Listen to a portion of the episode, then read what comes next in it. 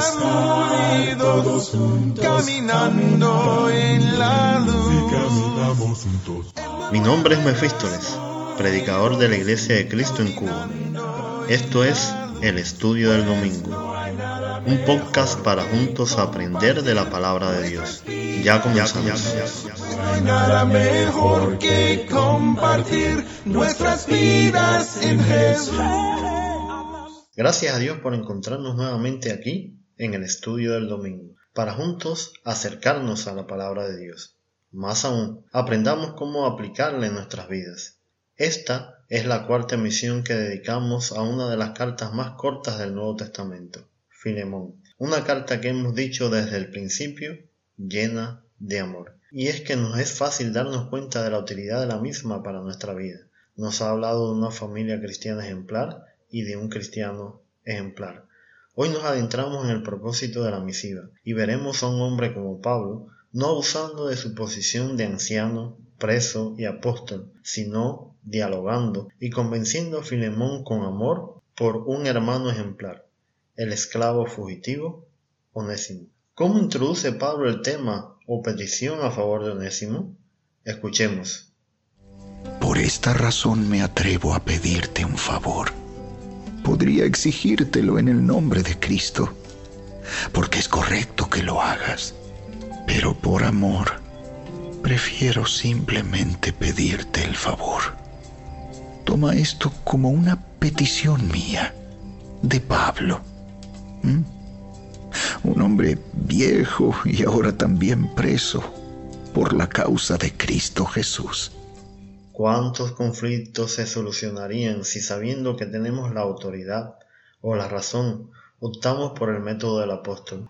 Alguien que está dolido, incluso molesto, como lo podía estar Filemón por los perjuicios que le había causado el esclavo fugitivo, no le podías hablar con imposición. Podía ser peor el remedio que la enfermedad. Lo mismo debemos aprender nosotros, pedir las cosas de favor y con amor presentando nuestros argumentos en Cristo, pero con amor. Pablo podía exigir que le recibiera y estaba bien. Sin embargo, opta por este camino. Me atrevo a pedirte un favor, por amor, un hombre viejo y ahora también preso. ¿Cuál es el favor? Te suplico que le muestres bondad a mi hijo Onésimo. Me convertí en su padre en la fe mientras yo estaba aquí, en la cárcel. Sigue en la misma línea de acción. Te suplico le muestres bondad. Ahora te toca a ti mostrar el mismo amor que yo te he mostrado. Ahora te toca a ti mostrar el amor que profesas. Ahora te toca a ti mostrar la bondad que Cristo ha tenido con nosotros. Onésimo es un hijo para el apóstol es su hijo en la fe en el sentido de que es muy probable que Pablo lo haya convertido al cristianismo. Aquí tenemos otro punto que se nos puede pasar por alto. La gran comisión que Jesús nos dejó no se limita a ganar almas para Cristo. Ese es el comienzo. Tenemos que enseñarles todas las cosas que el Señor nos ha mandado. Esto es lo que Pablo está haciendo con Onésimo y también con Filemón. Por un lado, Onésimo que sabía a lo que se arriesgaba como fugitivo y regresar a su amo, Pablo lo estaba mandando a hacer lo justo. Pero no solo, él lo estaba representando en el asunto. Y por otro, Filemón, dándole el ejemplo que, aunque fuera apóstol, estaba sujeto a hacer lo legalmente establecido, que era devolver al esclavo fugitivo lo que exigía el mismo nivel de justicia, comprensión y amor de la otra parte. ¿Quién era Onésimo? Dice Pablo. Onésimo no fue de mucha ayuda para ti en el pasado, pero ahora nos es muy útil a los dos. Te lo envío de vuelta y con él va mi propio corazón. Su nombre quiere decir útil o provechoso. Y Pablo usa esta idea. Antes de ser cristiano no hacía honor a su nombre, no te servía, se fugó. Ahora que es cristiano hace honor a su nombre y nos es provechoso a los dos. Por esta razón te lo envío de vuelta, recíbelo, como si fuera yo. Y nuevamente vemos el amor como hilo conductor de la carta. Con él va a mi corazón, por ser un alma que se había fugado de ti y de Dios, y ahora se ha rescatado. Por lo útil que me ha sido después de eso, porque espero que tú, Filemón, muestres ese mismo amor. Quería retenerlo aquí conmigo mientras estoy en cadenas por predicar la buena noticia y él me hubiera ayudado de tu parte, pero no quise hacer nada sin tu consentimiento. Preferí que ayudaras de buena gana y no por obligación. Estos dos versículos nos enseñan mucho. Pablo dice, lo hago porque es lo justo, porque falta me hace aquí, viejo y preso, que necesito ayuda. Es como si tú estuvieras aquí ayudándome, porque es tu esclavo. Es muy probable que este no fuera el único esclavo de Filemón. Pablo dice, no quiero hacer nada sin antes comunicártelo, y que tú decidas sin presión alguna, según tu voluntad, lo que vas a hacer. Onésimo era un esclavo fugitivo, que ahora se convierte en cristiano por la predicación de Pablo y le servía. Lo justo era devolverlo a su dueño, y es lo que hace el apóstol.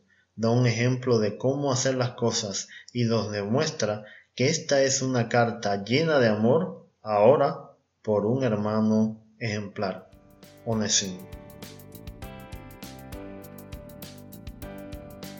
Usted escucha el estudio del domingo. Lo invitamos a que visite nuestra página web compartiendoestudio.gorpress.com.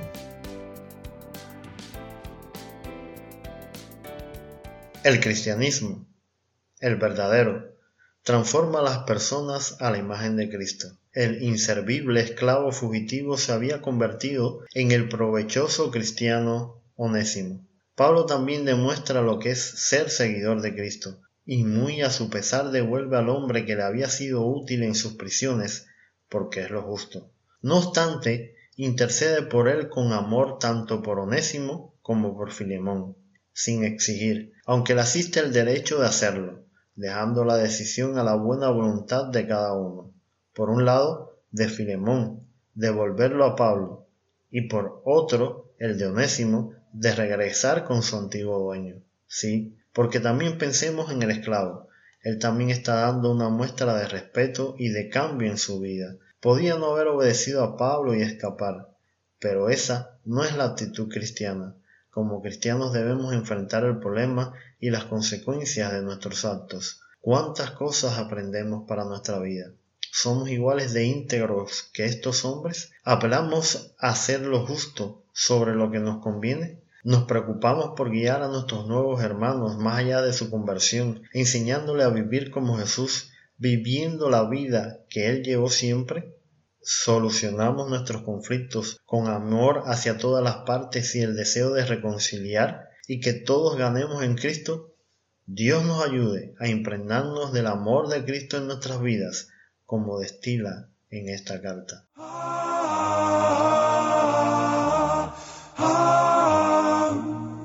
Gracias por escuchar. Te invitamos a que nos sigas en Facebook o Telegram como Compartiendo Estudio. Para contactarnos o sugerir algún tema, lo puedes hacer por el correo compartiendo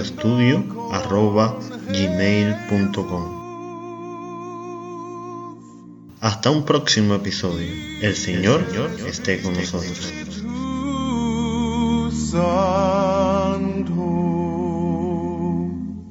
Compartiendo en